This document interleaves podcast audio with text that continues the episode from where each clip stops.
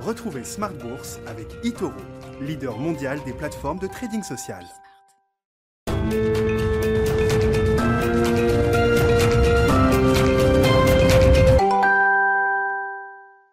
Et c'est reparti pour Smart Bourse, votre double dose quotidienne de marché en direct sur Bismart chaque jour à la mi-journée, 12h30, 13h et le soir, la grande édition, le grand digest de l'information économique, financière et boursière à partir de 18h30 pendant une heure. Au sommaire ce soir, le CAC 40 qui euh, progresse de quasiment 1% en clôture grâce à deux secteurs spécifiques, le secteur du luxe flamboyant après les résultats coup sur coup de LVMH, Kering et de Hermès aujourd'hui avec une croissance des ventes spectaculaire, impressionnante sur le premier trimestre qui dépasse tous les objectifs des euh, analystes, même les plus élevés. On est sur une progression des ventes, rappelons-le pour Hermès, au T1 de 44% grâce au moteur asiatique qui tourne à plein régime. Hein. Les ventes en Asie hors Japon chez Hermès ont doublé sur un an. Le moteur américain est bien allumé également avec la revanche du consommateur américain qui est en train de se matérialiser.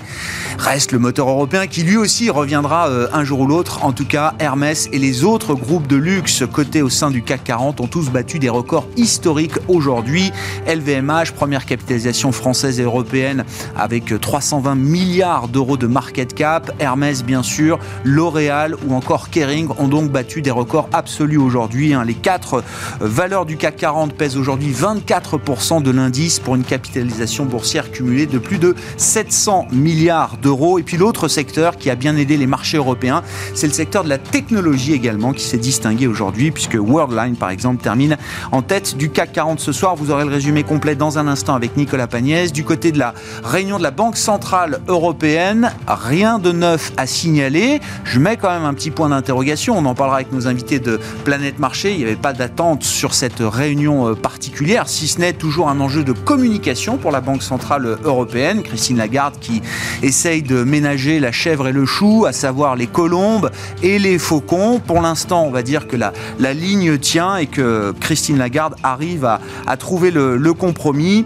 Euh, pas de changement en matière de politique monétaire, évidemment. Christine Lagarde qui précise qu'il n'y a pas eu de discussion au sujet d'une réduction progressive des achats dans le cadre du plan d'urgence euh, pandémique, car ce serait prématuré, a ajouté la présidente de la Banque Centrale Européenne aujourd'hui. La réunion de la BCE qui euh, n'a pas eu d'impact sur la dynamique de marché. On parlera tous avec nos invités de Planète Marché donc dans un instant. Grande journée sur le climat également. On en parlera euh, bien sûr avec euh, euh, les objectifs de l'administration Biden qui sont de réduire d'au moins 50% les émissions de gaz à effet de serre de l'économie américaine à horizon 2030 par rapport au niveau de 2005. Hein. Ce sont des objectifs qui ont été bien sûr durcis par rapport aux précédents objectifs affichés par l'administration Obama à l'époque.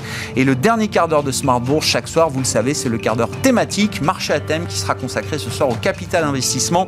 On fera le bilan de l'année 2020 avec le directeur général de France Invest qui sera avec nous en plateau. Et puis bien sûr, après la phase de, protection, de refinancement des entreprises, vient la phase de relance avec les besoins d'investissement des euh, entreprises ETI et PME françaises qui vont être euh, à satisfaire devant nous. Et le private equity, le capital investissement, a bien sûr un rôle clé à jouer dans cette séquence. Ce sera à partir de 19h15 en direct sur Bismart.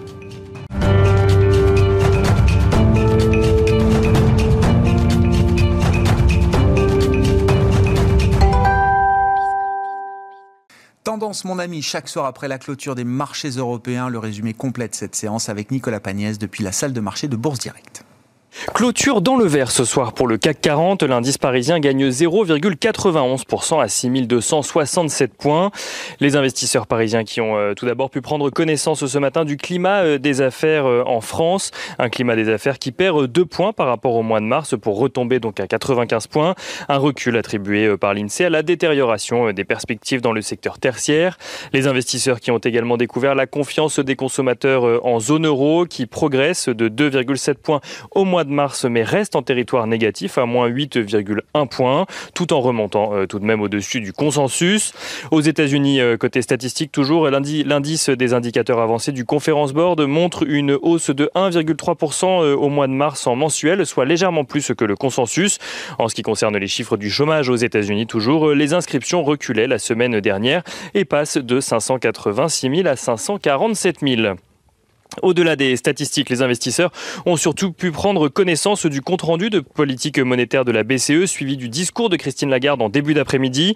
La BCE a, euh, sans surprise, laissé sa politique monétaire inchangée, même si Christine Lagarde a annoncé que les achats d'actifs du PEP euh, se feront à un rythme plus élevé sur le deuxième trimestre que sur les premiers mois de l'année, sans donner d'estimation précise de cette accélération. Christine Lagarde qui a également précisé euh, que la question de la sortie du programme d'urgence face à la pandémie est prématurée et qu'elle n'a pas été discutée avec les gouverneurs euh, de la BCE durant cette réunion de politique monétaire. Sur la conjoncture, euh, la BCE s'attend à ce que l'économie de la zone euro renoue avec la croissance dès le deuxième trimestre et anticipe une inflation globale qui devrait progresser dans les prochains mois, tout en rappelant que le euh, rebond de l'inflation actuelle est dû à des facteurs, transitoires et que les pressions sur les prix restent contenues. Du côté des valeurs à présent, à suivre à la Bourse de Paris, les investisseurs ont pu découvrir de nombreuses publications d'entreprises aujourd'hui. Le secteur du luxe, tout d'abord, confirme son dynamisme avec Hermès qui annonce une accélération de ses ventes au premier euh, trimestre. Des ventes tirées par la demande en Asie, par une résistance de la demande en Europe et une reprise de la demande sur le continent euh, américain. Dans les faits, Hermès voit son chiffre d'affaires progresser de 44% à un peu plus de 2 milliards d'euros, euh, soit près de deux fois euh, les attentes euh, des analystes qui anticipaient une croissance de 24% du chiffre d'affaires. Hermès qui gagne ce soir 2% à la clôture parisienne. Pernod Ricard annonce de son côté viser une croissance opérationnelle aux alentours de 10% pour l'ensemble de son exercice décalé. Le premier trimestre 2021, qui correspond au troisième trimestre de son exercice, a vu ses ventes repartir de l'avant en progression de 12,5%. 6% sur un an. Pernod Ricard, dont le titre gagne ce soir un peu plus de 1,2%. Renault annonce de son côté avoir retrouvé de la croissance organique sur la période. Le chiffre d'affaires du constructeur automobile progresse de 4,4% à taux de change et périmètre constant, même si au global il recule d'un peu plus de 1%. Il n'en reste pas moins que le chiffre d'affaires de Renault ressort à 10 milliards d'euros contre un consensus d'analystes qui en attendaient un petit peu plus. Ils en attendaient 10,34 milliards exactement. Le groupe annonce avoir souffert de la crise mais également de la pénurie de semi-conducteurs sur la période. Une crise donc euh, en ce qui concerne les semi-conducteurs qualifié d'imprévisible par euh, le groupe, ce qui pousse d'ailleurs Renault à s'abstenir de prévisions pour l'année 2021. Euh, Renault, euh, dont le titre perd ce soir 1,33%, et Orange fait état de son côté d'un bénéfice d'exploitation en recul de 0,3% au premier trimestre à 2,565 milliards d'euros.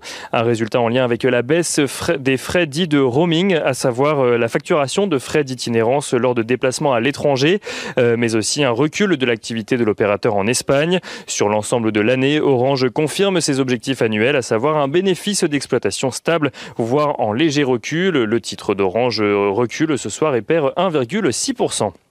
Et on finit avec Accor. Accor qui est toujours euh, touché de plein fouet euh, par les mesures de restriction, euh, donc en lien avec la pandémie, et qui annonce un chiffre d'affaires en recul de 53% au premier trimestre 2021. Le PDG d'Accor annonce d'ailleurs rester très attentif à la préservation de ses liquidités et à la réduction des coûts.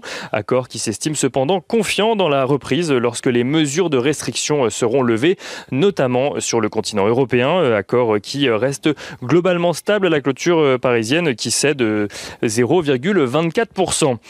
Et on finit avec l'agenda de la journée de demain. Euh, demain, la journée sera chargée pour les investisseurs puisqu'ils découvriront les indices PMI pour le mois d'avril dans la zone euro. Côté entreprise, ils découvriront les résultats trimestriels de Air Liquide, mais aussi euh, les résultats annuels de, euh, de l'entreprise Rémi Cointreau.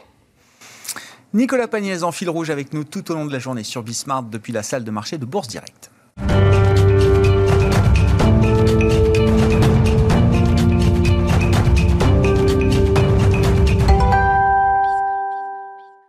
Deux invités avec nous ce soir pour décrypter les mouvements de la planète marché. Malik Hadouk est à mes côtés en plateau, le directeur de la gestion diversifiée de CPR Asset Management. Bonsoir Malik. Bonsoir. Bienvenue. Et puis euh, Benoît Pelloual nous accompagne par téléphone euh, à distance ce soir. Bonsoir Benoît. Merci beaucoup d'être euh, d'être avec nous. Vous êtes stratégiste chez Vega IM. Commençons peut-être par un commentaire sur la réunion de la Banque Centrale euh, Européenne, même s'il n'y avait pas beaucoup d'attentes et même si c'est sans doute pas la réunion de l'année, on va quand même commenter cette euh, réunion de notre Banque Centrale euh, Européenne. Malik, quel était l'enjeu selon vous et à l'arrivée, qu'est-ce que vous concluez de cette communication Il n'y avait, avait, aucun enjeu particulier. La seule chose intéressante, à, mon avis, hein, c'est qu'on a senti quand même un ton plutôt optimiste sur sur, ce qui, sur, la, sur la croissance économique à venir avec la réouverture et surtout la campagne de vaccination. Et la question la plus intéressante, c'est celle qui lui a été posée par un journaliste, je ne me rappelle plus lequel, qui lui demandait qu'est-ce qu'elle pensait des, des, des, des, des, dernières décisions de certaines banques centrales, et notamment la Banque centrale Canada. du Canada. Oui, on parle rarement de la Banque centrale du, Canada. Qui a décidé donc de réduire ses achats d'actifs à partir de, de, de, lundi prochain. Et euh, en référence aussi à ce que pourrait annoncer la, Banque centrale américaine euh, bientôt. Euh, elle a dit qu'on n'était pas du tout dans ce mood-là parce qu'on était bien en retard au niveau de la croissance, des objectifs de croissance et d'inflation. Donc il me paraît un peu, c'est un peu trop tôt de penser à ce qu'au mois de juin, la Banque centrale puisse déjà annoncer un, programme de réduction d'actifs. Euh, on aura au mois de juin les, nouvelles projections économiques, inflation et croissance, et je pense qu'il est un peu trop tôt aujourd'hui pour la BCE de suivre le mouvement que pourrait initier par contre la Banque centrale américaine dès le mois de juin. Ah, vous voyez la, Fed commencer à infléchir sa communication peut-être dès le mois de juin. Ah oui, oui, oui. Oui, mais ça va quand même mieux en le disant, parce que les, débats qu'on suit de plus ou moins près euh, au sein de la Banque Centrale Européenne semblent quand même assez euh, animés, avec euh, voilà, ce qu'on appelle les faucons. Alors visiblement, les discussions n'ont pas eu lieu à l'occasion de ce Conseil des, gouverneurs, mais certains se sont exprimés en amont de cette, cette réunion pour faire valoir leurs droits et expliquer qu'il il fallait dès aujourd'hui commencer à anticiper une réduction, alors non pas de tous les programmes de la BCE, mais de ce programme d'urgence pandémique, ce fameux PEP, qui euh, euh, a une enveloppe totale de 1850 milliards d'euros. Hein. Oui, mais elle a bien expliqué que euh, les prévisions de croissance pour le premier trimestre seraient peut-être encore en territoire ah, oui. négatif et que les choses devraient s'améliorer à partir du second trimestre, donc avoir des chiffres un peu, plus, un peu plus positifs. Donc pour elle, il est trop tôt aujourd'hui d'annoncer que la BCE va réfléchir à, à réduire son, son, soutien, sachant que la campagne de vaccination ne fait qu'accélérer on n'est pas euh, rendu à des niveaux comme certains pays, notamment les, États-Unis ou le, ou le UK. Donc euh, là aussi, c'est un, événement qui va jouer. Et on ne sait pas si la réouverture des économies va se faire de manière totale cet été, permettant une réouverture justement aussi des pays qui sont de, pour la plupart chez nous touristiques et donc où, la, saison va, avoir un impact considérable sur la croissance à venir. Hmm. Donc euh, un peu de prudence, mais quand même de l'optimisme en disant que la campagne de vaccination et surtout la résilience de l'économie européenne malgré les nombreuses restrictions qui ont eu lieu au cours des semaines précédentes permettent d'espérer une accélération à venir de la croissance économique. C'est ça. Les risques à court terme sont toujours plutôt orientés à la baisse, les incertitudes dont vous faites part, mais sur le moyen terme, voilà, au-delà de trois mois, effectivement, la balance des risques est, équilibrée aujourd'hui du point de vue de euh, la Banque Centrale Européenne et de l'analyse, l'évaluation qu'elle fait de la situation. Euh, Benoît, vos commentaires sur cette, cette réunion, euh, est-ce qu'il y avait un enjeu particulier selon vous et est-ce que Christine Lagarde, dans sa communication, arrive à rassurer ceux qui pouvaient s'inquiéter peut-être d'un d'un problème de, clarté quand même dans la communication de la Banque Centrale Européenne. J'écoute certains ECB Watchers et ça semble être un point euh, soulevé depuis quelques temps maintenant. Oui, c'est le cas. Alors, il n'y avait pas spécialement, euh, il pas spécialement d'enjeu. Maintenant, effectivement, en termes de communication, c'est plutôt habilement joué parce qu'il y a effectivement la pression euh, des, de la partie euh, hawkish à laquelle elle ne cède pas spécialement, en expliquant qu'effectivement, il n'y a absolument pas on n'a absolument pas euh, en état pour l'instant d'entrer dans le débat de réduire le soutien qu'elle fournit à l'économie européenne. maintenant, ce que vous venez d'évoquer sur la Banque du Canada, ça montre que c'est quand même le sens de l'histoire. C'est-à-dire que, voilà, déjà, ce qui est assez intéressant, c'est que l'ensemble des pays sont pas tous à la même enseigne dans la gestion des conséquences de cette crise. Il y en a certains qui sont plus ou moins avancés vers, la sortie de crise, hein, on va dire. Euh, pour lesquels la reprise est déjà un peu plus solide.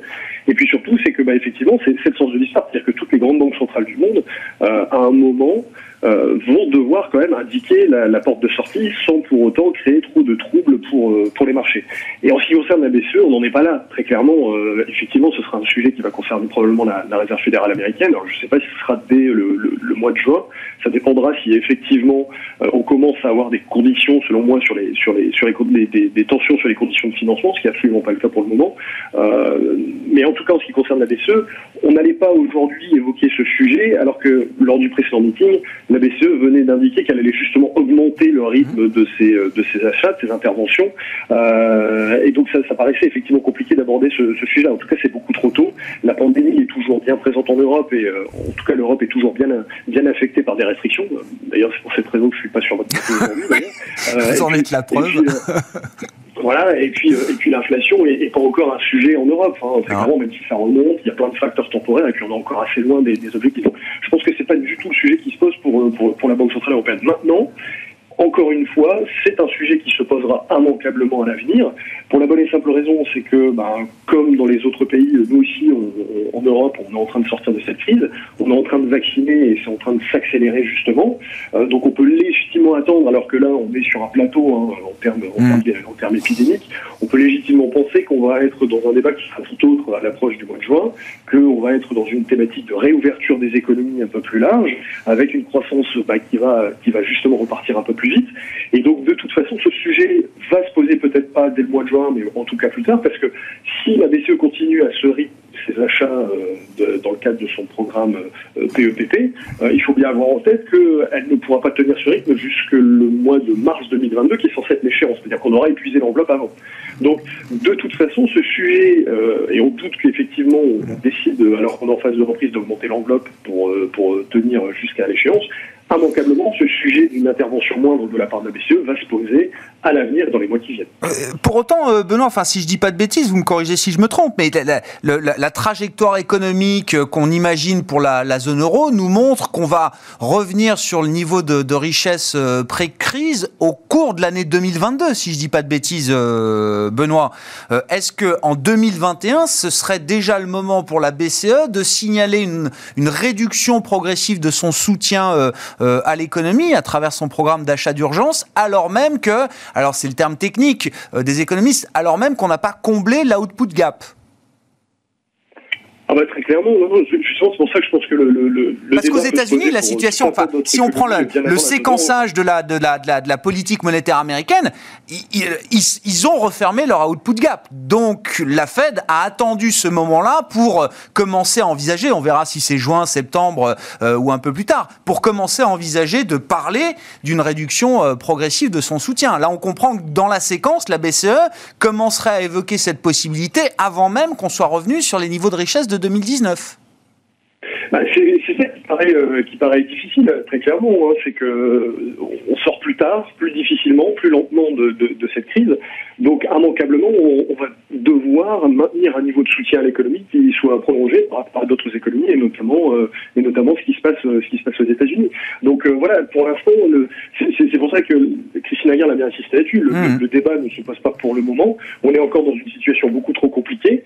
Et, et, et en tout cas, c'est surtout un sujet qui va concerner effectivement les États-Unis, où l'output gap se compte plus vite qu'en en zone euro, où euh, pour le moment on n'a absolument pas euh, la moindre la moindre tension, la moindre discussion autour d'une surchauffe ou d'une crainte inflationniste qui obligerait la Banque centrale à réagir euh, à réagir dans cette situation. On en est encore pour le coup pour le coup très très loin. Maintenant, on ne va pas échapper à ce débat. Je ce qui va se passer aux États-Unis. Immanquablement, on va poser la question avec l'Europe, même si la situation est très clairement très clairement différente. Et déjà, bah, effectivement, la, la, la, branche la plus orthodoxe de, de, de autour de la BCE, euh, a fait entendre cette voix, a déjà évoqué, hein, je crois que c'était euh, aux Pays-Bas, on évoquait dès le mois de juin, mm. ça semble encore beaucoup, trop tôt, très clairement. Juste un mot encore, euh, Benoît, là, puisque j'imagine que vous suivez ça, mais Malik aussi euh, toutes les semaines. Euh, la, promesse a été faite le 11 mars dernier, hein, c'était le dernier Conseil des gouverneurs de la, de BCE, d'augmenter significativement, hein, je reprends le terme employé, le, rythme des achats dans le cadre de l'enveloppe d'urgence pandémique, le, le, plan PEP, comme on l'appelle, six semaines après. Est-ce que cette promesse s'est matérialisée, Benoît? Bah, ça semble être le cas. Hein. Quand on regarde les, le rythme hebdomadaire, on est sur un rythme de l'ordre de 20 milliards, alors qu'on était plutôt sur une moyenne autour de 15 auparavant. Donc euh, effectivement, euh, la, BCE a augmenté le rythme de ses interventions, le rythme de ses achats d'actifs, maintenant, tout en maintenant le programme qui était déjà en cours, hein, l'asset purchase programme. Donc effectivement, elle intervient plus euh, sur un rythme hebdomadaire. Mais maintenant, la question, c'est ça, c'est est-ce qu'elle va maintenir ce rythme jusqu'à la fin? Dans ce cas-là, c'est pas possible. Il va falloir réfléchir au montant de l'enveloppe. ou alors, bah, justement, on va ensuite, lorsque l'économie sera un peu plus solide, sur des bases un peu plus un peu plus facile pour le faire, bah, revenir à une moyenne d'achat qui soit un peu moins élevée. Donc effectivement, là, il y a besoin d'un soutien un peu plus accru puisque bah, la pandémie, de nouvelles mesures de restriction qui ont été mises en place. On peut pas, on peut légitimement penser que l'avenir, elle ne restera pas sur ce niveau autour des 20 milliards, mais reviendra au niveau hebdomadaire auparavant autour des 15 milliards. On peut tout à fait l'imaginer. Malik, la BCE, elle fait ce qu'elle dit là, du point de vue de du déploiement du plan d'urgence pandémique? Je suis tout à fait d'accord avec ce qui a été dit. il y a juste un, point intéressant à noter, c'est que la BCE était fortement intervenue lorsque les taux américains avaient monté et que ça avait impacté les taux européens. Parce que là, c'était un mouvement qui n'était pas dépendant de la situation de la, zone euro. Et depuis, depuis, elle a un peu réduit ses, ses, achats parce que ce qui se passe, et la montée des taux qu'on a vu alors que les taux américains baissaient, est liée à l'accélération de la campagne de vaccination. On est en train de rattraper. Donc les gens se disent que les choses vont aller mieux. D'accord. Mais c'est pas qu'elle intervient moins, la BCE, parce que c'est un peu contre-intuitif de se dire qu'elle intervient peut-être plus aujourd'hui qu'elle ne le faisait avant, et quand bien même, on, voit une légère, très légère remontée des taux euh, en zone euro. On regarde ça à la semaine, il faut regarder ça à la semaine. On regarde de trop près les marchés, en fait. Prenez du recul.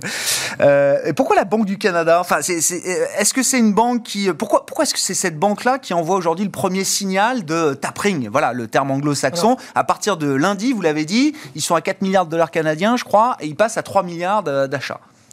Eh ben, il profite de la dynamique de l'économie américaine, comme en profite le Mexique. Et on a un rebond exceptionnel de la croissance économique.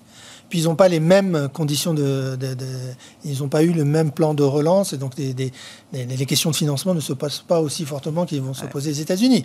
Donc voilà, ils prennent les devants, ils passent de 2,5 je crois à 6,5 de croissance euh, cette année. Donc euh, voilà, ils prennent. Euh, en plus, la campagne de vaccination accélère aussi au Canada et se passe plutôt bien. Donc voilà, ils décident de, réduire un peu pour éviter les tensions, les tensions à venir. Alors on peut se poser la question de savoir pourquoi les Américains ne le feraient pas puisqu'ils sont à peu près dans les mêmes conditions à différence près qu'aux États-Unis, il y a une condition supplémentaire, c'est que on regarde le niveau de l'emploi. La Banque centrale est vigilante sur le niveau de l'emploi. Et aux États-Unis, on n'a pas retrouvé le niveau de l'emploi qu'on avait connu avant la crise euh, sanitaire de, 2020. Alors que la Banque centrale de, Canada a pour elle les perspectives économiques et financières et la stabilité des prix uniquement. Comment vous regardez les marchés aujourd'hui, euh, Malik? Alors, ça fait un peu plus d'un an qu'on a marqué le, point bas euh, euh, des marchés globaux, on va dire, américains, européens. ça fait six mois qu'on vit sur le, rallye vaccin, un, peu, moins de six mois. C'était le 9 novembre, hein, l'annonce des, vaccins. On a tous cette date encore en tête aujourd'hui. Donc, il s'est passé beaucoup de choses. La, dynamique de rattrapage a été très, très violente pour des compartiments, des secteurs de marché très cycliques qui étaient à la casse l'automne dernier encore. Euh, où est-ce qu'on en est là, euh, un an après? Est-ce qu'on est sur des niveaux fairs à peu près en termes de valorisation de marché? Et, qu'est-ce qu'on peut imaginer pour la suite? En début de semaine, quand on a vu la baisse de 2% là sur les actions européennes, évidemment, c'est microscopique, on l'a déjà tous oublié, mais on se disait, tiens, c'est peut-être le moment d'une respiration, il y a peut-être besoin de consolider un peu sur ce marché, et puis 48 euh, heures après, on voit quoi, on a le sentiment que finalement, on repart dans le même sens. Ce qui a dominé, euh, bien entendu, au cours des, dernières semaines, euh, c'est les inquiétudes provenant de, certains pays émergents sur le développement de, l'épidémie. Hein. On a tous en tête ce qui se passe euh, en Inde et, au Brésil, où la situation est vraiment, vraiment, vraiment catastrophique, où l'épidémie est hors de contrôle. Mais le, marché se rassure tout de suite par le, fait que les campagnes de vaccination se passent et on est toujours. Il y a deux facteurs aujourd'hui qui, qui, qui encore euh, soutiennent la progression des marchés, c'est l'accélération de la campagne de vaccination qui offre un horizon et la réouverture des économies. Donc les gens se disent, demain, on va réouvrir, les choses vont encore aller mieux. Hmm. Alors on peut se dire, mais on a déjà anticipé ça. On a beaucoup anticipé. Mais les statistiques économiques sont, continuent d'être des très bonnes factures aux États-Unis. On peut se demander si on peut aller encore plus loin parce que les chèques ont été dépensés, euh, la relance euh, va, va, être, va être mise en place. Les résultats d'entreprise sont excellents de, ces débuts de, publication. Hein. On attend bien sûr les grosses techs qui, publieront à partir de la semaine prochaine, mais tout ce qu'on a vu jusqu'à maintenant, que ce soit en termes de bénéfices ou que ce soit en termes de, résultats, sont largement supérieurs à ce qui avait été estimé par le consensus, que ce soit aux États-Unis ou que ce soit en Europe. Et aux États-Unis, on révise même à la hausse les perspectives bénéficiaires des entreprises. Donc, Voilà, on est dans, dans un On se dit que l'accélération n'est pas finie encore. Voilà. Parce qu'on cherche le pic, la dérivée, c'est toujours la dérivée, la dérivée seconde. Bien sûr. Et la dérivée seconde va s'amuser. Oui, mais quand? C'est-à-dire, on cherche le pic, là, le, le, pic de la réouverture aux États-Unis. Est-ce que c'est pas maintenant, là, en ce moment? Ce qu'on va, ce qu'on, va attendre avec surtout beaucoup d'attention, regardez avec beaucoup d'attention, c'est le chiffre du marché du travail dans 10 jours. C'est lui qui va donner la, tendance. Parce que ce à quoi on a assisté, c'est que les marchés ont progressé, et, on ça a été mentionné tout à, tout à l'heure, c'est parce que les taux d'intérêt réels continuent à, à rebaisser, ils sont repartis à la baisse. Donc ça, c'est un soutien indéniable pour, le, pour, le, pour, le, pour les marchés euh, des actions. Mais là où on a, nous, une, question, c'est pourquoi les taux américains ont, autant reculé? Alors autant, on est passé de 1,75 à on a touché 1,50. 1,50. On est remonté alors que les chiffres étaient meilleurs, les, chiffres, les statistiques étaient meilleures, et, que, et que surtout on s'attend à une accélération dans, dans, dans, les semaines, dans les semaines à venir. Donc il y a, y, a, y a, un chiffre qui a été, un, un, notre avis, un peu mal interprété, c'est le chiffre de l'inflation qui, qui, est apparu bénin, mais euh, je pense que l'accélération de, l'inflation est à, est à venir. Hein.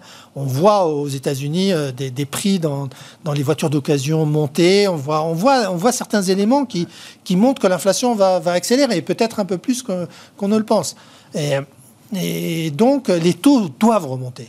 Les taux ne doivent. Pas fini. C'est pas fini. Je pense que ce qui s'est passé, on a eu un effet technique qui, qui a été très important. Euh, on a vendu, euh, on, a, on, a, acheté la rumeur, puis on a vendu en fait le fait. L'inflation, bah, elle n'a pas surpris euh, vraiment à la hausse. Donc, et puis le discours de la Fed, bien sûr, a alimenté, alimenté cela en disant on sera, on sera là tant que les, la reprise ne sera pas bien, bien, bien installée.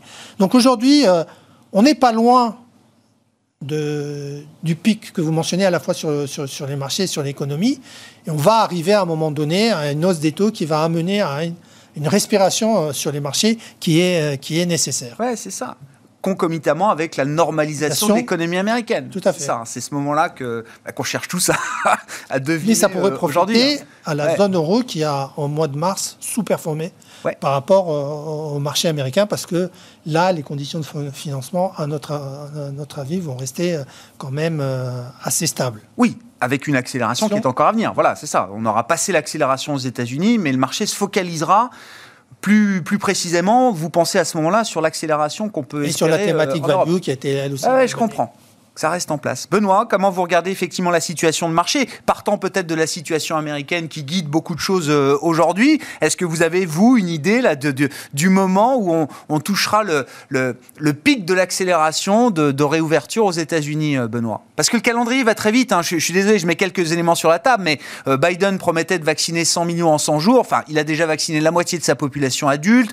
Tout le monde a le droit au vaccin aujourd'hui. Chaque jour, ce sont plus de 3 millions d'Américains qui sont vaccinés au rythme actuel, c'est 1 de la population. Donc euh, on voit bien le calendrier qui s'est accéléré aussi sur euh, l'idée de la réouverture complète de l'économie américaine. C'est très juste. le, pic, il est probablement euh, pas très loin devant nous. là. C'est probablement au cours de, ce second trimestre, hein, le, pic de l'accélération de l'économie américaine. C'est d'ailleurs peut-être un des éléments qui, explique éventuellement ce mouvement qu'on a sur les taux. Hein. C'est-à-dire que euh, là, on est dans une phase quand même où on a des, des, des rebonds en termes de statistiques macroéconomiques qui euh, sont parfois marqués par des effets de base et peuvent paraître parfois assez grotesques, hein, quasiment. Mais, mais ça montre qu'effectivement, l'économie américaine est là en train de rejoindre son pic maximum. Euh, sauf que bah, après un pic, immanquablement, même si ça reste très positif et très soutenu, bah, ça se calme un petit peu. quoi. Et donc là, on a eu quand même, sur ce mouvement sur les taux d'intérêt aux États-Unis, bon, bah, il y a quand même pas mal d'effets, je dirais, un peu, un peu techniques. C'est pas illogique après avoir vu une telle remontée des taux qui accompagne une sortie de crise et donc du coup un, appétit pour le risque très agressif. C'est pas immanquable, c'est pas, pas inconcevable de voir ça se calmer un petit peu de façon transitoire. Et justement, ça reflète encore une fois que bah, on n'est pas tous à la même enseigne au même stade de la reprise. D'ailleurs, justement, hein, c'est à travers le, on a vu ça à travers notamment le spread entre les États-Unis et ce qui s'est passé en Europe hein, sur sur les taux, que beaucoup de, de, de monde peine à expliquer. la, la, tentative qu'on peut montrer, c'est effectivement cette divergence de tendance entre les États-Unis et l'Europe, parce que aux États-Unis, il faut bien avoir en tête que les taux longs avaient déjà commencé à remonter avant les taux européens. Donc mhm. déjà, il y avait cet effet qui était qui était qui était noté. Et il faut bien avoir en tête qu'aux États-Unis, là, actuellement, les indicateurs d'activité, enfin, les ISM, on a plus de 60 à la fois dans les services, dans l'industrie, alors qu'en Europe, péniblement dans les services, on, on, est toujours en dessous des, des, des 50 points, c'est-à-dire toujours en contraction. Donc, on peut légitimement penser qu'à travers ce mouvement sur les taux, il y a l'anticipation que le pic d'accélération de l'économie américaine est tout proche et que derrière, même si ça reste très bien, ça se calme un petit peu, alors qu'en Europe, on a encore une marge d'accélération mmh. qui permet au taux long euh, de continuer de, de, progresser, de progresser un petit peu. Alors maintenant, sur sur le, le, le sentiment, euh, là où je vais peut-être diverger un petit peu, c'est que fondamentalement, on est toujours toujours très positif parce qu'on a une combinaison qui est très bonne pour les actifs risqués, c'est-à-dire euh, réouverture des économies, amélioration de la crise sanitaire, donc on a une reprise, un soutien budgétaire qui continue de produire ses effets, et une politique monétaire toujours super accommodante. Donc ça, c'est bon pour les actifs risqués parce que les taux restent inférieurs à la croissance et justement, c'est ce qui était évoqué. Les, ce qui importe, c'est justement les taux réels en réalité. Et on a vu que les marchés s'étaient inquiétés quand les taux réels euh, étaient en train de rebondir. On a vu que derrière, bon, bah, ils se sont calmés et en tout cas, ils restent très largement négatifs. Donc ça, ça stimule justement fondamentalement euh, l'appétit pour, pour les actifs risqués.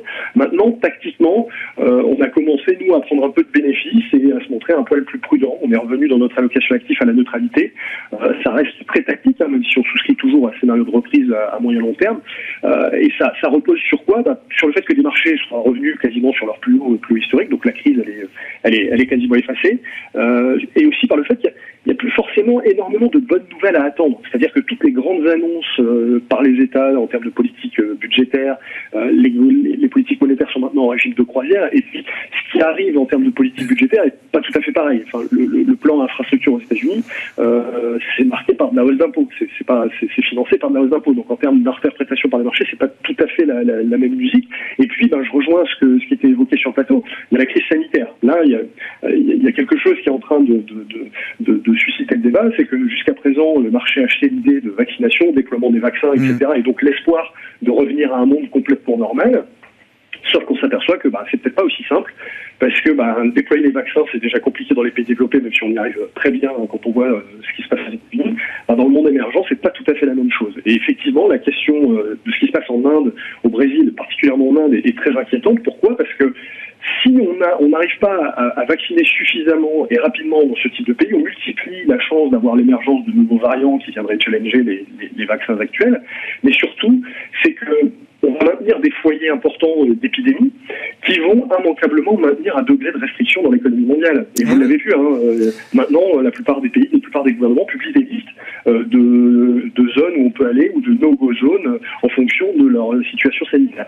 Si on ne parvient pas effectivement euh, à, vacciner le, monde entier et à tendre vers l'éradication de ce virus, bah, immanquablement, on va avoir des restrictions qui vont peser dans l'économie mondiale, degré qui sera plus ou moins important. Et je pense que ça, c'est ben, peut-être le débat qui est en train de nouveau d'émerger, de, alors qu'on est dans une situation de sortie de crise très optimiste, en disant on a un vaccin, on va pouvoir éradiquer le virus. On va progressivement se rendre compte que c'est peut-être pas aussi simple que ça, la situation des émergents est quand même vraiment problématique.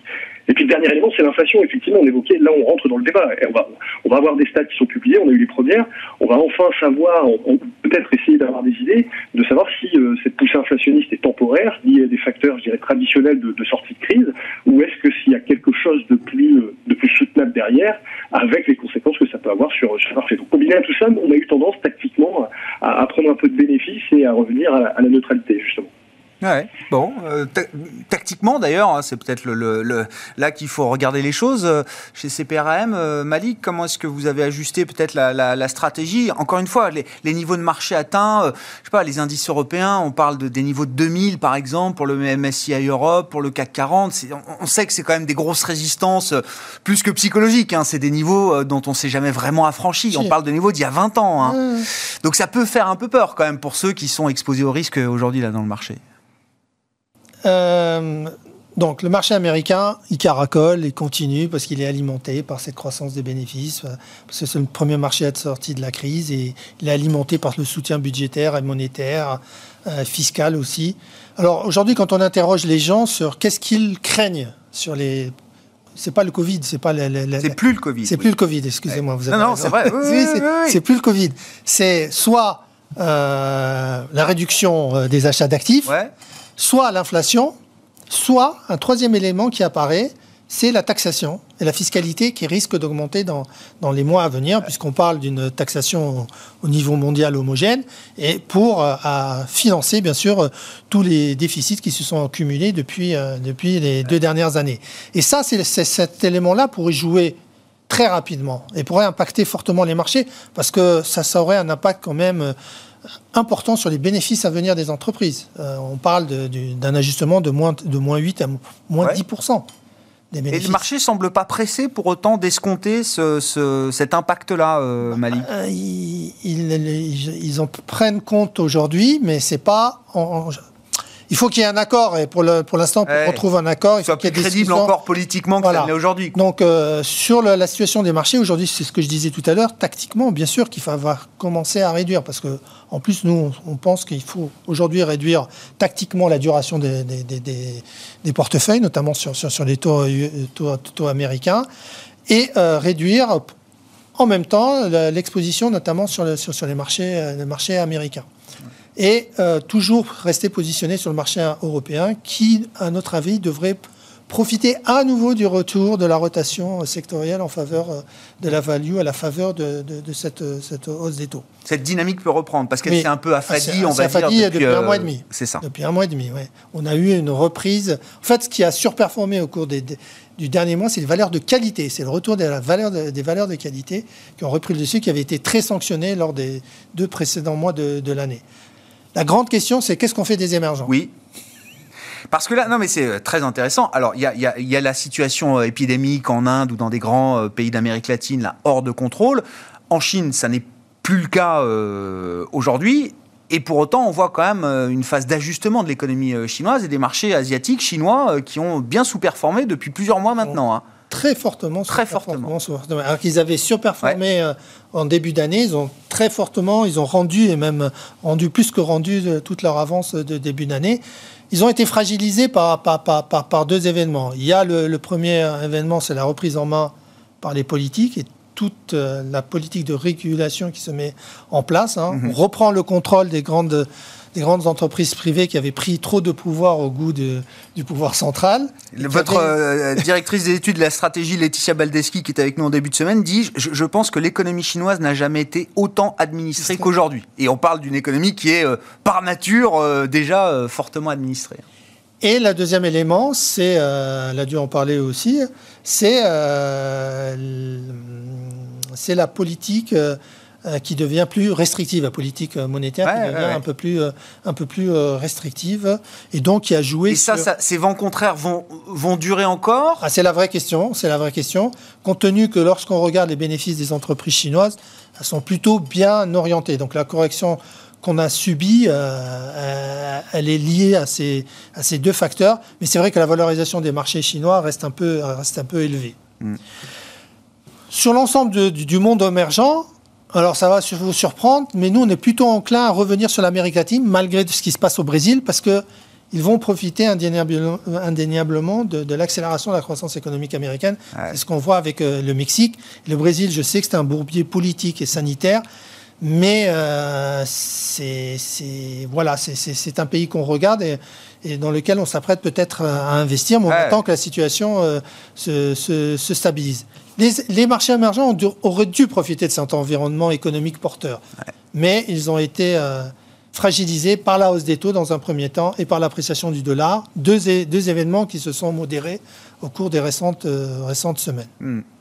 Euh, Benoît, je ne sais pas si vous voulez euh, dire un mot des, émergents, puis je voulais qu'on garde quand même quelques minutes pour parler du climat. C'est enfin une journée importante de ce point de vue-là, en tout cas en affichage et en signaux politiques euh, envoyés, ne serait-ce que par les États-Unis, avec la, réunion organisée aujourd'hui par Joe Biden, Xi Jinping, Vladimir Poutine, Emmanuel Macron, les Européens. Enfin, tout le monde a, pu y participer à distance, évidemment, et, et, on retient évidemment. Alors, ce sont des affichages importants les objectifs de réduction de, gaz à effet de serre euh, affichée alors hier par l'Europe, aujourd'hui par les États-Unis. On parle de baisse de 50% pour les États-Unis horizon 2030 par rapport au, au niveau de, de, 2005. Ce sont des objectifs qui sont considérablement durcis, évidemment. C'est pas Donald Trump qui allait durcir ses objectifs, donc c'est Joe Biden qui s'en charge. comment vous regardez déjà ces effets d'annonce, ces objectifs qu'on se fixe et on voit les stylos qui chauffent. Hein, tout le monde signe des euh, engagements, euh, les banques, les États, tout le monde y va de son engagement. Est-ce qu'à un moment ça veut encore dire quelque chose et, la réalité économique derrière, qu'est-ce que c'est, euh, Benoît? Bah, c'est ça, effectivement, c'est vrai que les effets d'annonce euh, donnent des objectifs quand même assez agressifs. Donc euh, ça, c'est quand même du coup une question qui va immanquablement se poser au marché. Pour la bonne et simple raison, c'est que, enfin, il va falloir qu'on juge de l'équilibre subtil pour atteindre ces objectifs entre l'incitation, c'est-à-dire à travers l'investissement qui va être fait, qui là peut porter un, effet extrêmement positif pour la croissance potentielle, parce que si ça se traduit par beaucoup d'investissements euh, dans la recherche, l'innovation, les technologies, etc., parce que ça, on, sait que dans les, dépenses, on ne sait pas trop hein, ce qui dope la croissance potentielle ou pas. En tout cas, on sait que les dépenses en infrastructure, comme on veut le faire là aux États-Unis, c'est assez peu d'effet sur la croissance potentielle. Par contre, si on dépense dans la technologie, dans la recherche, développement, etc., c'est un effet positif sur la croissance potentielle. Donc si ça se traduit par ça, c'est quelque chose qui peut être de nature euh, vraiment bon pour soutenir le cycle et fondamentalement à long terme, parce que bah, ça va créer des emplois, des emplois qualifiés. Euh, c'est quelque chose qui va vraiment nous aider à, arrêter cette spirale euh, de déclin des gains de productivité. Ça peut être une des solutions. L'autre côté, le pendant, qui, me laisse à penser que un pari un peu risqué, et justement c'était déjà évoqué, il y a quand même des, des, velléités de taxes qui se manifestent. Ça va être immanquablement un sujet à l'issue de cette crise, vu les montants pour, financer les dégâts de cette crise. Et euh, bah justement, hein, si ça se traduit par tout un tas de nouvelles taxes, par euh, des contraintes très fortes qui pèsent, je dirais, sur les mauvais élèves euh, liés à cette transition énergétique, bah, c'est là où justement ça va avoir un effet qui peut être négatif sur le marché. Négatif notamment parce que ça peut avoir un effet inflationniste et renforcer justement ce risque inflationniste qui, euh, bah, qui est un des sujets d'inquiétude pour les marchés. Donc ça, ça, va être tout là, là va être l'enjeu, c'est véritablement de, de, de, bah, de, de, ménager les deux entre euh, le répressif, c'est-à-dire les taxes et les contraintes, et l'incitatif en tout cas à travers de l'investissement qui peut doper la croissance potentielle. Mais pour l'instant on n'a pas, on n'a pas le détail, on a juste les objectifs euh, qui semblent effectivement euh, assez agressifs. Malik, pour terminer sur cette question euh, des engagements climatiques. Le, vrai problème, c'est le financement. Comment on va financer tout ça hmm. Parce que les, les, les, les, montants dont on parle sont, sont, sont vraiment énormes. Et donc, comment ça va être pris en charge Est-ce qu'il y aura des subventions ou pas Est-ce que les entreprises devront s'endetter à nouveau pour mener à bien leur, leur, projet Est-ce que ça va se faire par du capital propre, par la levée de fonds donc, euh, comme on, l'a mentionné, on n'a pas les détails. On sait que les montants vont être importants et ça, et, ça va être un relais de croissance qui permettrait de poursuivre le cycle que l'on connaît actuellement. Parce que bon, la, question du climat, c'est une question aujourd'hui euh, essentielle et centrale pour la survie de, notre planète. Donc, je pense qu'il y a une détermination vraiment réelle des politiques pour aller dans ce sens et euh, Ouais, ce sont des engagements, euh, comme on dit, euh, binding, quoi. Enfin, c'est ça, des objectifs engageants. Hein. Ouais, c'est ça. Bon, on s'arrêtera là pour ce soir. Merci beaucoup, messieurs. Merci d'avoir été les invités de Planète Marché. Malik Hadouk, qui était à mes côtés en plateau, directeur de la gestion diversifiée de CPR Asset Management, et Benoît Pelloal, qui nous accompagnait à distance ce soir. Merci à vous, Benoît, stratégiste chez Vega IM.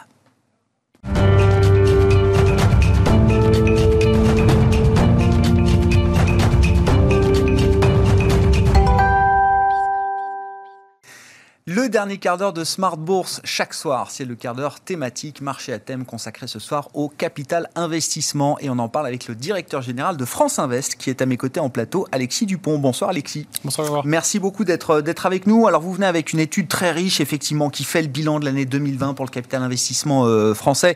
Euh, il faut le temps évidemment d'agréger un peu tous les chiffres. Donc on va on va parler de ça et des enjeux de 2021. Juste quand même un petit mot. Alors France Invest qui est le l'association du secteur qui représente tous les grands acteurs du capital investissement aujourd'hui en France. Mais je voulais qu'on redonne un petit peu le, les, différents niveaux de capital investissement qu'on connaît aujourd'hui, parce que c'est vrai que c'est un terme. Alors le terme anglais c'est private equity, la version française capital investissement, mais ça regroupe quand même beaucoup de segments d'investissement. Et je pense que c'est peut-être important de repréciser un petit peu les différents métiers qu'il y a derrière ce terme générique de capital investissement, Alexis. Absolument. Peut-être déjà pour rappeler ce que c'est que le métier du capital investissement en, quelques mots. Bah, le capital investissement, c'est le métier qui consiste à accompagner des dirigeants d'entreprise, euh, des, euh, euh, des startups, des PME, des ETI, à la fois en leur apportant des fonds, des ressources financières, et puis aussi en leur apportant un accompagnement au quotidien sur leurs problématiques de développement, de recrutement, de croissance externe. Enfin, voilà, il y a une dimension humaine qui est très importante dans ce métier et qui, qui s'est d'ailleurs révélée très importante pendant la crise. Après, quand on regarde de façon plus précise euh, les, typologies euh, de, voilà, d'activités au sein du capital investissement, on commence euh, dans le développement des entreprises très jeunes, donc le, capital innovation, comme on l'appelle la plupart du temps, qui commence à l'amorçage et qui arrive jusqu'aux jusqu'aux grosses, hein, donc vraiment les entreprises en hypercroissance. Euh, le capital développement, alors qui a une dimension euh, entreprise innovante sur le, sur le gros, mais aussi euh, une dimension entreprise dans les territoires qui sont déjà bien implantés, des entreprises familiales qui veulent faire venir des actionnaires minoritaires pour franchir un stade de développement. donc c'est voilà, c'est la deuxième strate qui existe. le capital transmission, des opérations souvent un petit peu plus importantes, de transmission à une nouvelle génération, à une nouvelle équipe de management, euh, voilà, un, nouvel actionnaire. Euh, et puis une catégorie qui est euh, aujourd'hui encore petite, le capital retournement ou le, capital rebond, voilà, où, qui aide des entreprises un peu plus en. Ouais. Vous avez insisté, et je, pense que c'est un point important, Alexis, sur la notion de, de, de, de support au-delà du, du, simple accompagnement financier.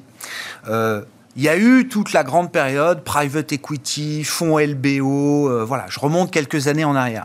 Mais il y a besoin aujourd'hui effectivement de mettre en avant cette notion de service, d'accompagnement au-delà du seul investissement euh, financier.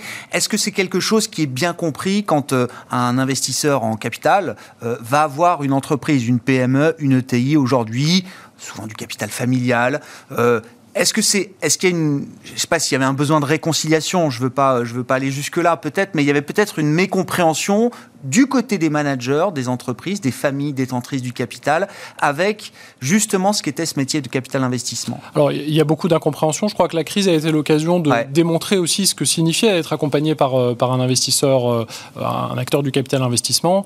Euh, la solitude du dirigeant, c'est une réalité. Je pense qu'il y a beaucoup de dirigeants qui se sont sentis très seuls pendant les phases les plus aiguës de la crise. ceux qui avaient des, des, actionnaires, qui avaient des, partenaires, des professionnels pour les accompagner, se sont sentis dans, plus plus accompagné. Nous, on l'a mesuré, hein. on a fait un sondage euh, l'été dernier à l'issue de la, phase la plus aiguë de la crise, et on voyait très bien que les, dirigeants qui avaient euh, euh, ce type d'accompagnement s'étaient sentis plus soutenus et plus à même de rebondir dans la phase de, sortie que les autres. Ça a été une année importante, enfin une année stress test pour tout le monde, évidemment sur le plan de, la quantité des chiffres, puisque c'est quand même un des, enseignements de l'étude que vous avez mené sur euh, le, bilan de l'année 2020. Qu'est-ce qui ressort, euh, Alexis?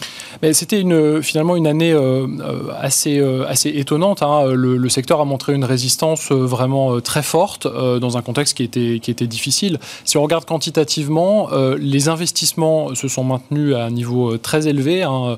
Près de 18 milliards d'euros investis dans plus de 2000 entreprises sur l'année en capital investissement. Si on élargit à tout tout le non-côté euh, qu'on couvre, c'est-à-dire en incluant l'infrastructure et la dette, euh, on est à plus de 31 milliards d'euros investis. Mhm. Euh, et sur le plan des levées, c'est-à-dire l'argent qui va venir s'investir dans les 5 à 7 prochaines années dans les entreprises très majoritairement en France hein, et dans, tous les territoires, on est à 18,5 milliards d'euros levés en capital investissement et 31 milliards d'euros là aussi sur toute la classe d'actifs. Donc les, moyens sont là et le travail a été fait dans l'année pour accompagner les entreprises. Qui était un, travail quoi D'urgence, de, de protection, de refinancement avant tout dans cette crise euh, pandémique? Il y a eu un travail d'accompagnement au quotidien pour naviguer dans les mesures d'aide, pour euh, simplement échanger parfois. Hein, ça, peut, ça, peut, ça peut compter pour, pour un dirigeant d'avoir quelqu'un avec qui, euh, avec qui échanger et, partager. et puis il y a eu des actions de refinancement assez importantes. On l'a mesuré cette année. Le niveau d'opérations de, refinancement par rapport aux opérations primaires est un peu plus important que d'habitude. pour nous, c'est le signe qu'il y a eu des, des, actions de soutien aux entreprises qui étaient déjà dans les portefeuilles. Ouais. Et les enjeux 2021. Euh, bon, il a fallu effectivement protéger, accompagner, euh, discuter, euh, briser la solitude du dirigeant dans une phase évidemment compliquée. Maintenant, on parle de relance. voilà, on a le calendrier de réouverture qui doit être annoncé en ce moment, j'espère, par le chef de gouvernement. et donc, on se projette, relance et puis, et puis la reconquête, hein. c'est-à-dire la logique d'investissement qui repart pour les entreprises qui, qui ont un avenir de, devant elles Comment vous voyez cette année? J'ai compris déjà que le, capital investissement, le secteur avait les poches pleines, comme on dit euh, de manière un peu triviale. Il y a des munitions euh, pour, euh, pour déployer des, investissements. comment est-ce que les choses vont se passer selon vous? Dans un cadre de d'accompagnement des pouvoirs publics aussi. Il faut peut-être se placer à ce niveau-là, euh, Alexis. Quels vont être les enjeux Alors, le, secteur jouera son rôle, ça c'est clair. Euh, sur le plan euh, quantitatif de l'activité, c'est un peu tôt pour dire, puisque l'année, d'abord, le début d'année est un peu particulier, et puis il est encore un peu tôt. ce qui est sûr, c'est que la sortie de crise sera une sortie où les fonds propres joueront un rôle fondamental. donc il y a un certain nombre de dispositifs qui sont en place. On l'a évoqué, hein, les, fonds ont levé des niveaux de, enfin, ont levé des sommes relativement conséquentes l'année dernière, un peu en baisse par rapport à 2019, qui était une année exceptionnelle, mais ça reste très élevé historiquement. Donc ils ont les moyens de, jouer leur rôle pour euh, accompagner les entreprises, ça c'est certain, euh, et ils le feront. Euh, après, on est dans une crise très atypique, très particulière, donc il faut aussi sans doute des solutions créatives, atypiques là aussi. le gouvernement est réfléchi. Chez France Invest, on a été force de proposition pour essayer de mettre sur la table des idées de, de solutions pour tous ces dirigeants d'entreprise qui vont avoir besoin de renforcer leurs fonds propres. Euh, qui veulent pas forcément ouvrir leur capital à ce moment euh, euh, précis. Donc des outils non dilutifs, très hauts dans le bilan. voilà, on a fait des propositions dans ce sens-là. Concrètement, enfin, je sais pas, une ou deux idées, pistes de réflexion qui vous paraissent être de, bon sens aujourd'hui. On verra comment tout ça est tranché ensuite par les pouvoirs publics, mais qu'est-ce qui vous paraît bah, je, crois que l'idée aujourd'hui, c'est d'avoir des, des, obligations relance ou des prêts participatifs qui sont des instruments très hauts dans le, bilan, à 8 ans au moins, pour les obligations relance qui sont amortissables in fine donc euh, voilà, qui donne vraiment des perspectives aux, dirigeants, euh, qui, euh, qui sont à coût modéré par ailleurs, c'est relativement important, et puis qui leur permettent de bénéficier de l'accompagnement de professionnels pendant toutes ces années de, de sortie de crise où ils vont devoir continuer à investir. voilà, la France a beaucoup d'atouts, mais il va falloir aider les entreprises à, les révéler. la bataille des fonds propres hein, pour, pour cette année. Est-ce qu'il y a des secteurs spécifiques pour lesquels le capital investissement est justement un, un, un bon outil, un outil adapté, un levier adapté pour euh, les chefs d'entreprise euh, Est-ce qu'il y a euh, historiquement des, secteurs qui sont, j'allais dire, dédiés au capital investissement? Alors, secteur dédié, non. ce qu'on a vu en 2020, de façon un peu atypique, c'était le, vraiment le poids très fort pris par le, secteur biotech, santé, médicale, mhm. dans un contexte de crise sanitaire. La tech, le capital innovation, qui s'est encore très bien comporté l'année dernière, là aussi dans un contexte de... Bon, tout le monde a utilisé Zoom l'année dernière ou d'autres applications. Et voilà, donc, et puis il y a un écosystème français qui, euh, qui, est vigoureux. Euh, mais de façon paradoxale, un des secteurs sur longue période qu'on finance le plus, c'est l'industrie. C'est pas toujours connu. Euh, il y a vraiment des atouts du, pour le secteur industriel du, capital investissement je voulais qu'on se place aussi du point de vue de, de, l'épargnant. Alexis, c'est quand même le sujet aussi très souvent dans, dans l'émission. Est-ce que vous partagez cette idée que on, on, arrive peut-être à un point de bascule en termes de démocratisation du capital investissement. Euh, c'était souvent l'apanage, alors euh, ou d'institutionnels ou de, on va dire, de, clients fortunés euh, haut de gamme, très haut de gamme, hein, qui les conseillers, les banquiers privés proposaient ce type d'investissement. Est-ce que les choses sont en train de changer? Et est-ce qu'il y a une demande pour l'épargnant particulier pour ce type d'investissement aujourd'hui? On sent un vrai frémissement. Hein. Il y a une, demande qui, est croissante, pas uniquement auprès des réseaux de, banques privées de, voilà, de euh, personnes fortunées, mais euh, plus largement, euh, nous, il nous semble chez France Invest que c'est une, dynamique qu'il faut qu'on accompagne. les performances du capital investissement, elles sont, elles sont très bonnes sur longue période. Hein. on est à plus de 11% de rendement annuel net par an sur les 15 dernières années. donc cette performance, il faut qu'elle soit partagée avec, avec tous les épargnants. Ça ne peut pas rester réservé à, quelques-uns. Donc ça, il y a un vrai chantier là-dessus. il y a des chantiers réglementaires et puis il y a des problématiques de formation des réseaux commerciaux euh, sur lesquels il faut qu'on puisse euh, travailler. Donc il y a, vraiment euh, une appétence. Les, épargnants sont en recherche de sens pour leur placement et là on est sur des placements qui en donnent Ouais, et le capital investissement est capable de répondre à cette demande de l'épargnant euh, particulier. Enfin, la logique ESG, ISR se développe aussi de plus en plus dans ce type d'investissement. Ah, ça fait 15 ans qu'on travaille sur les sujets ESG euh, dans le capital investissement, donc je pense qu'on est parfaitement rodé. Il y a un vrai travail de maintenant de, construction euh, de produits qui vont répondre à la demande d'investisseurs peut-être moins sophistiqués que ce qu'il y avait avant. donc ça, c'est un travail qu'on mène, bien sûr. Il y a beaucoup de demandes sur les fonds à impact. Là aussi, on y travaille. France Invest a apporté une définition exigeante de, des fonds à impact euh, dans le, secteur du capital investissement il y a peu. Les, choses bougent et on, espère arriver à faire face à, la demande, en tout cas y répondre. Est-ce qu'il faut imaginer que les rendements euh, d'hier puissent à nouveau, à nouveau, être des objectifs de rendement demain, euh, Alexis Ou est-ce que dans une logique aussi de transition écologique, énergétique, etc., il y a peut-être à un moment exiger des retours euh, sur equity euh, de 10-15% comme euh, c'était le cas dans les années passées. Est-ce qu'il n'y a, pas un changement de ce point de vue-là D'abord, les performances passées euh, ne pas les performances futures, mais non. D'abord, ce qu'on voit, c'est que les, les, phases de sortie de crise sont traditionnellement des, des phases où les, les, performances des fonds sont relativement bonnes, parce que ce sont des phases d'opportunité, de, de, consolidation, de, et, et voilà, le, la performance est, très souvent au rendez-vous euh, dans, ces périodes-là. Alors, quand on est un professionnel, qu'on sait les, saisir. Hein. Euh, donc euh, voilà, après, il y a une question plus philosophique sur, sur la dimension quel rendement pour, pour, pour quel investissement.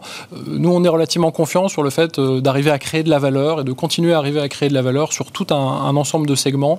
On le fait aujourd'hui, on sait pourquoi on le fait. On accompagne de la croissance externe, on accompagne le développement du chiffre d'affaires des entreprises par de la digitalisation, en aidant les entreprises à devenir plus durables. Euh, donc il n'y a pas de raison qu'on ne continue pas à le faire demain. Merci beaucoup Alexis. Merci d'avoir été avec nous, de nous avoir apporté ces, éléments précieux euh, d'analyse là, sur le fonctionnement du capital investissement et puis ces données chiffrées pour, euh, pour parler de l'année 2020 et des enjeux de 2021. Alexis Dupont qui était à mes côtés en plateau dans le quart d'heure thématique de Smart Bourse ce soir, le directeur général de France Invest.